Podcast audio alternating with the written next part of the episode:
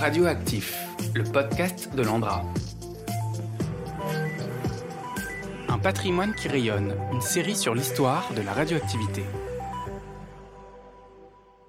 Je me trouve aujourd'hui à Landra en compagnie de Laurent Cronimus, ingénieur en charge du service des producteurs non électronucléaires et de la mission de service public à Landra. Il nous explique en détail quelles sont les activités de son service et en quoi consiste cette mission de service public. Alors dans le service, on s'occupe de tous les producteurs qui ne sont pas de la filière électronucléaire. Donc il y a plusieurs aspects dans le service. Il y a un premier aspect qui est la réalisation d'études pour la prise en charge de déchets qui viennent d'industriels divers, de laboratoires, d'universités, d'hôpitaux euh, ou autres euh, industriels qui ont des déchets radioactifs à faire prendre en charge. Il y a une partie du service qui s'occupe de la prise en charge, on va dire, des petits objets. Euh, un peu exotiques, type minerai, type, enfin plein, plein d'exemples d'objets un peu exotiques qu'on peut trouver un peu partout dans les instituts, dans les lycées, dans, chez des particuliers. Et puis il y a une mission de service public qui elle s'occupe de gérer à la fois les sites pollués par de la radioactivité, mais aussi pour la, prise en charge de, de, déchets très spécifiques qui sont chez des particuliers et qui ne sont pas des objets qu'on a l'habitude de rencontrer euh, de manière courante ou qui présentent des particularités qui font qu'on demande des informations complémentaires et qui nécessitent parfois des interventions pour, pour préciser ces données. Après cette rapide présentation, nous nous intéressons de plus près à la récupération d'objets radioactifs chez les particuliers. Donc il y a toute une partie de votre travail qui consiste à la collecte d'objets radioactifs plutôt chez les particuliers. Par exemple, toutes les horloges ou les montres avec de la peinture au radium qui auraient pu être disséminées dans toute la France. C'est un peu cette radiotoxicité qui est un peu diffuse et qu'on essaie de rassembler. Oui, tout à fait. Effectivement, il y a tous les produits de l'industrie horlogère qui a beaucoup utilisé la radioactivité, puisque peinture électroluminescente, ça a toujours, été utilisé, enfin toujours depuis les années, euh, depuis les années 10, 20. Mais c'est aussi d'autres produits. Il y a eu des, fontaines au radium, par exemple, qui servaient à faire des cures de radon dans les années 20, où on supposait que c'était bon pour le corps, donc on faisait des cures de radon. Donc aujourd'hui encore, on trouve très très régulièrement des fontaines au radium. Très souvent dans les déchetteries ou dans des sites de regroupement de déchets qui ont des portiques de détection de la radioactivité. Donc très souvent, c'est des objets qu'on retrouve. Euh, on trouve très régulièrement des articles dans la presse. Euh, de, de déclenchement de portique et d'intervention des pompiers euh, pour, pour ces déchets-là. Donc en fait, au-delà des particuliers qui pourraient vous demander d'intervenir, c'est souvent au moment de jeter l'objet dans déchetterie où il y a des portiques qui peuvent détecter la radioactivité que vous êtes appelé en fait. Très souvent, c'est soit quand il y a un déclenchement de portique parce que les personnes se sont débarrassées des objets sans savoir que c'était radioactif. D'autres fois, c'est parce que les propriétaires soit connaissaient le caractère radioactif parce que l'ancien propriétaire, leur oncle, leur, leur grand-père, euh, leur en avait parlé, donc ils avaient conscience et ils ont voulu contacter l'Andra pour s'en débarrasser. Ou alors c'est au moment des successions, ou, ou sans vraiment savoir que c'est radioactif, de par la lecture d'un article de presse ou autre, ou par une mention sur l'objet, les gens se, se, doutent que cet objet est radioactif. Jusqu'à présent, on a parlé beaucoup des horloges et des montres, mais en fait, il y a d'autres objets qui sont concernés. Par exemple, vous mentionnez euh, des minéraux qui peuvent être issus de collectionneurs de pierres précieuses ou ce genre de choses, ou même des selles de laboratoire. Oui, il y a, les, il y a tous les dérivés des minerais uranifères qui sont déjà naturellement présents en France, hein, puisqu'il y a eu des mines d'uranium en Bretagne euh, jusque dans les années 70 ou 80. Donc il y a tous les collectionneurs de minerais qui ont, pas tous mais beaucoup, ont des minerais radioactifs dans leur collection. Donc euh, là encore, c'est souvent les héritiers qui nous contactent, ou c'est les personnes vieillissantes qui nous contactent pour qu'on les débarrasse de ces minerais radioactifs. Il y a les sels de ces minerais, extraits de ces minerais, donc celles d'uranium ou celles de radium, qui ont euh, aussi été utilisés, conservés euh, très longtemps, qui ont été utilisés, euh, les sels d'uranium pour faire des collants, par exemple pour les verres. Les sels de radium étaient la base pour les montres, donc dans les années 40-50, ils se vendaient des kits pour retraiter les montres, pour remettre un coup de jeune sur le, les montres, sur les aiguilles électroluminescentes. Donc on trouve dans ces kits-là des sels de radium qui étaient utilisables. Euh, mais du coup, comment on fait pour reconnaître un objet qui est potentiellement radioactif alors déjà, ça peut être tout simplement les indications qui sont portées sur l'objet lui-même. Les fontaines de radium, très souvent, sont marquées radium dans la marque. C'était radium cure, c'était curie, c'était euh, voilà. Donc souvent il y a une étiquette qui est fixée dessus qui indique un, un radioélément. Pour les éléments d'horlogerie, ça peut être un test très simple, c'est à mettre l'objet dans le noir pendant une journée ou deux euh, et vérifier après que les aiguilles sont encore luminescentes. Si elles sont encore luminescentes, c'est pas de la luminescence chimique, c'est forcément de la luminescence radioactive. Avec un bémol quand même, c'est que sur des montres très anciennes, la peinture a pu se dégrader à cause de la radioactivité notamment, devenir brunâtre et ne plus briller. Ça n'empêche pas qu'il peut y avoir de la radioactivité. Donc sur des montres anciennes, où les aiguilles sont un peu brunâtres, un peu vert sale, on peut, on peut se poser la question légitimement si c'est radioactif ou non. Et si dans le doute, euh, Dans le doute, il faut contacter l'Andra. Euh, à partir du site internet, il y a toutes les informations Voilà. sur le site internet de l'Andra. C'était un peu ma, ma question suivante. Qu'est-ce qu'on fait une fois qu'on a déterminé qu'on a un objet radioactif? Le plus important, c'est de le garder, éventuellement de le mettre en sécurité dans un endroit où il n'y a pas de passage, où on risque pas d'y toucher, et de contacter l'Andra. Sur le site internet de l'Andra, il y a les adresses mail et les numéros de téléphone à contacter, et l'Andra ensuite se charge de, de tout. S'il y a un risque possible, l'Andra contactera les autorités euh, qui peuvent euh, missionner l'IRSN pour une mise en sécurité éventuelle. Et sinon, l'Andra se déplace ou missionne une entreprise pour venir récupérer euh, les objets, notamment si c'est des objets déjà bien connus comme les réveils, les montres. L'Andra ne se déplace pas systématiquement, mais envoie un transporteur récupérer les objets en toute sécurité. D'accord. Et il y a aussi des choses à ne pas faire.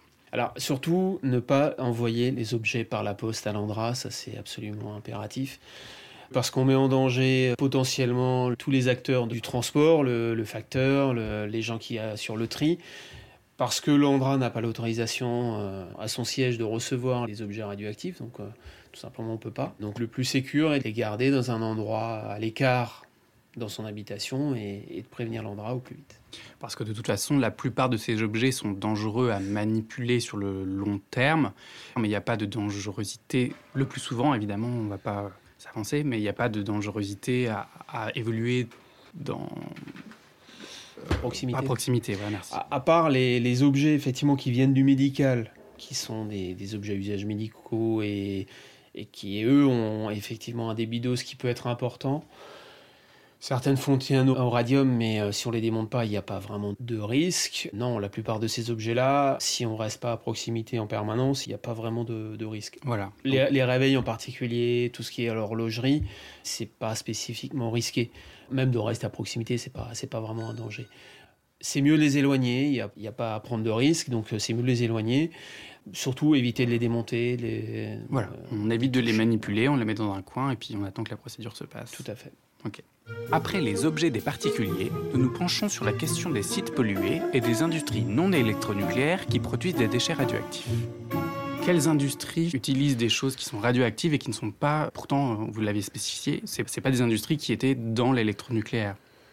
Alors c'est en particulier le cas pour l'industrie horlogère, dont on a déjà parlé, qui a eu beaucoup de sites qui a utilisé de la peinture euh, radioluminescente et qui a euh, utilisé ces produits radioactifs à la fois dans des grandes usines, dans des sites qui fabriquaient des montres et autres éléments d'horlogerie, mais aussi dans des petits ateliers qui aujourd'hui sont des appartements parisiens par exemple, dans lesquels on fabriquait des aiguilles ou des produits marqués avec de la peinture électroluminescente. Tous ces sites ont été répertoriés et en partie euh, assainis, mais il y a eu aussi l'utilisation de radioéléments, de, de produits radioactifs pour tout un tas d'usages dans les années 20, 30, 40, années où la radioactivité était un peu à la mode et où notamment le radium était utilisé euh, à la fois d'abord pour de l'imagerie, pour du traitement médical, mais aussi pour des usages mais totalement euh, qui nous paraissent aujourd'hui totalement bizarres. Dans des produits cosmétiques, on vantait la concentration en radium dans de l'eau. Il y avait des publicités qui annonçaient euh, que l'eau de Planquette en Bretagne était la plus radioactive au monde, au moins en France. Toute cette utilisation de la radioactivité, ça a conduit à polluer des sites, des sols, des appartements, des bâtiments, un peu partout. Mais aujourd'hui, la politique, elle est, euh, si on reprend l'exemple de l'électronucléaire, elle est assez euh, pollueur-payeur. C'est-à-dire que c'est le producteur de déchets qui va financer en grande partie ou en totalité la prise en charge de ces déchets. Là, c'est pas le cas. Non, là, c'est pas le cas parce que la plupart du temps, bah, presque tout le temps, le, le producteur a disparu depuis parfois très longtemps. Euh, on a parfois des sites sur lesquels des maisons se sont construites après la destruction des sites euh, industriels, où ça a été repris euh, sous forme d'appartements, notamment à Paris. Il y a, un certain nombre d'appartements qui, qui servaient avant dans des industries qui aujourd'hui servent à l'habitation. Donc aujourd'hui, tous ces travaux sont financés par la CNAR, la Commission nationale d'aide dans le domaine radioactif, qui, sur fond d'État, finance les travaux. Donc dans ce cadre-là, l'ANDRA propose le chiffrage, la CNAR finance et l'ANDRA pilote les travaux d'assainissement jusqu'au traitement final de la pollution dans le cadre défini par les autorités. Vous avez des exemples? Ah, Il y a plusieurs sites effectivement qui ont été traités depuis quelques années. Il y a eu le site Orflamme qui est dans l'est de la France qui a été pollué par du thorium. C'est un site qui fabriquait des pierres à briquet.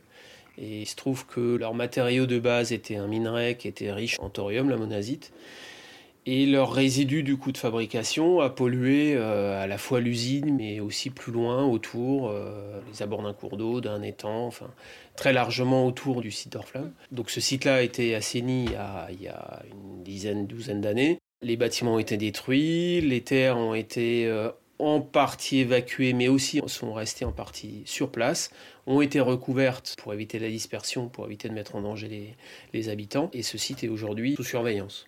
Donc en fait, quand on parle de dépollution et d'assainissement, c'est principalement détruire les bâtiments qui sont contaminés, où il y a des suppositions de contamination, et recouvrir les terres ou alors racler. Euh, c'est un peu les deux solutions qu'on a euh, pour euh, dépolluer un territoire en fait. Quand on parle de site industriel, oui, effectivement, c'est la solution, c'est presque toujours la démolition et principalement retirer les terres qui sont polluées ou si le volume est trop important, on les confine, c'est-à-dire qu'on en enlève une partie puis on remet de la terre propre par-dessus pour limiter les risques de dispersion et on limite l'accès. Euh, il y a d'autres sites comme euh, bah, les appartements parisiens dont on parlait où euh, bah, il ne s'agit pas de démolir évidemment le bâtiment. Donc dans ces cas-là, c'est l'ensemble de la structure interne de l'appartement qui peut être remanié. Ça veut dire enlever les planchers, ça veut dire gratter les murs éventuellement s'ils sont contaminés. Mais très souvent c'est les planchers. D'ailleurs, quand on dit contamination, parfois ça peut être un peu abstrait. C'est quoi une contamination? Il y a des résidus encore de, d'éléments radioactifs qui se sont incrustés euh, dans la matière, c'est ça? On ne parle pas d'activation. Non, on ne parle pas d'activation. C'est vraiment de la matière radioactive qui s'est déposée, qui est restée là. D'accord. Qui est restée depuis l'époque de l'utilisation du site. Donc ça peut être des sols qui ont été pollués par des résidus, par des liquides, par des poussières, et ça s'est tassé et puis c'est resté là. Ça peut être des poussières qui se sont déposées sous des parquets, derrière des peintures, derrière, euh, derrière des meubles, des recoins de bâtiments et qui sont restés là depuis l'usage euh, initial euh, des, produits radioactifs. Et donc on a parlé d'un exemple qui est donc l'usine Orflamme. vous avez des exemples plus récents? Oui, il y a d'autres exemples plus récents. Il y a un site qui est dans le, dans le sud de la France à Ganagobi, euh, sud-est de la France, dans la pays d'Aix-en-Provence, qui est le site Isotopchim, qui est un ancien laboratoire de, fabrication de molécules marquées au carbone, où l'ancien propriétaire a pollué, a, mal, euh, mal utilisé les produits radioactifs qui étaient à sa disposition, qu'il utilisait pour marquer les, molécules destinées à la pharmacie, et qui a pollué à la fois le bâtiment dans lequel il travaillait, le laboratoire dans lequel il travaillait, mais aussi les alentours. Et c'est un site sur lequel l'Andra travaille depuis la fin des années 2000, en plusieurs phases. Il a fallu retirer des produits chimiques, il a fallu retirer euh, tous les éléments de mobilier, et aujourd'hui il reste le bâtiment, quelques éléments de produits chimiques qui sont compliqués à évacuer du fait de leur forte radioactivité. Et c'est un chantier qui va durer encore quelques temps. Parce qu'en fait, souvent, le problème aussi, c'est que certes, il y a une pollution radioactive, mais il peut y avoir aussi d'autres pollutions de type chimique qui complexifient les interventions dans ces bâtiments. Oui, effectivement, la pollution radiologique est rarement toute seule. Sauf à parler de l'industrie horlogère qui utilisait globalement des peintures électroluminescentes, mais pas trop d'autres produits chimiques. Les autres industries, toutes, utilisaient des produits chimiques pour leur usage. Euh, Orflamme, il faisait de la séparation de minerais, donc forcément c'était des, produits chimiques. Isotopchim, il faisait du marquage de produits chimiques, donc euh, très clairement il y a une pollution chimique. Et sur beaucoup de sites pollués aujourd'hui, effectivement, la problématique est bien plus vaste que la simple contamination radiologique. On a une démarche environnementale euh, complète. Nous avons traité jusqu'à présent la collecte d'objets et de matériaux radioactifs des particuliers et des industriels. Mais quelle issue pour ces déchets Sont-ils traités dans les mêmes filières que les déchets radioactifs issus de l'industrie électronucléaire Donc une fois que les objets ont été récupérés par un transporteur habilité à transporter les objets radioactifs, ils sont emmenés euh, à notre centre de stockage des déchets très faiblement actifs, TFA, euh, le CIRES, qui est dans l'Aube. Et euh, sur ce site-là, on a un bâtiment qui sert d'entreposage pour tous les déchets qui n'ont pas encore de filière de stockage. Donc aujourd'hui, tous les déchets qu'on collecte, ou la majorité, la très grande majorité des déchets qu'on collecte chez les particuliers, on ne peut pas les stocker aujourd'hui dans nos filières sur nos deux centres industriels. On est obligé de les entreposer en attente d'une future filière qui ouvrira dans quelques années et qui permettra de les stocker cette fois définitivement. Parce que quelle est leur particularité par rapport à d'autres déchets qu'on pourrait stocker au CIRS justement? Tous ces déchets-là, enfin la grande majorité de ces déchets-là ont la particularité d'être contaminés soit au thorium, soit au radium, soit à l'uranium, qui ont tous des périodes radioactives qui sont longues. C'est 1600 ans pour le radium, c'est plusieurs milliards d'années pour l'uranium et c'est très long aussi pour le thorium. Donc il ne rentre pas aujourd'hui dans les spécifications de prise en charge des centres qui sont ouverts pour ces déchets. Il faut aussi peut-être préciser que on cherche une filière pour ces déchets, mais par contre, en termes de volume, ça ne représente pas non plus euh, de très grosses quantités. À moins que je me trompe. C'est pas des c'est pas des très grands volumes effectivement. J'ai, n'ai pas l'ordre de grandeur en tête. À terme, ce sera pas des volumes très très importants. Et finalement, l'autre particularité, c'est que pour cela, en tout cas, on a arrêté d'en produire. C'est-à-dire que des déchets euh, électronucléaires, euh, on en produit euh, via l'industrie. Pour cela, en grande, grande partie. Pour les non électronucléaires? Ouais. Bah, non, on peut continuer à en produire éventuellement parce que tout l'usage de ce qu'il y a chez les particuliers, effectivement, c'est un volume fini qui n'a pas tendance à, augmenter. Mais par contre, on a des industriels qui produisent des déchets FAVL. D'accord. Aujourd'hui, euh, voilà, moins, effectivement, parce que c'est difficile d'utiliser la radioactivité, donc ça n'est possible que quand c'est la seule possibilité. D'accord. Quand il n'y a pas d'alternative. Typiquement, peut-être qu'aujourd'hui, je, dis ça au hasard, mais euh, les pierres de briquet sont faites toujours. Euh, non. Alors, oui, mais effectivement, toutes les, toutes les industries qui utilisent du minerai, qui utilisent une matière première d'origine naturelle extraite du sol, peuvent concentrer la radioactivité. Donc toutes les industries qui transforment du minerai pour fabriquer des phosphates, pour fabriquer des oxydes de titane, pour fabriquer euh, les pierres à briquet, peut-être pas. Aujourd'hui, des briquets, euh, je ne sais pas en quoi c'est fait, mais je sais pas. Peut-être qu'effectivement, ils utilisaient encore des pierres de, la monazite parce que c'était pratique. Mais toutes ces industries-là vont continuer malgré tout à produire des déchets potentiellement FAVL parce qu'ils vont continuer à concentrer comme euh, résidus secondaires euh, concentrés des produits radioactifs, qui sont naturellement présents dans le sol. Ils sont naturellement présents dans le sol, ils ne sont pas présents dans l'objet final, et donc par conséquent, leur concentration augmente dans les résidus. Dans les résidus et dans les déchets. Donc effectivement, il y a une faible partie, très faible partie de ces déchets-là, qui va arriver à l'Andra et qui va être prise en charge euh, soit dans la filière TFA, très faible activité, soit dans la filière FAVL pour une petite partie, très petite partie, mais enfin, ça, représente quand même quelques, mètres cubes à chaque fois. Récupérer les objets radioactifs, où qu'ils soient et quelle que soit leur nature, dépolluer des sites industriels ayant produit des déchets radioactifs, mettre en place des solutions pour l'acheminement et le stockage de ces déchets.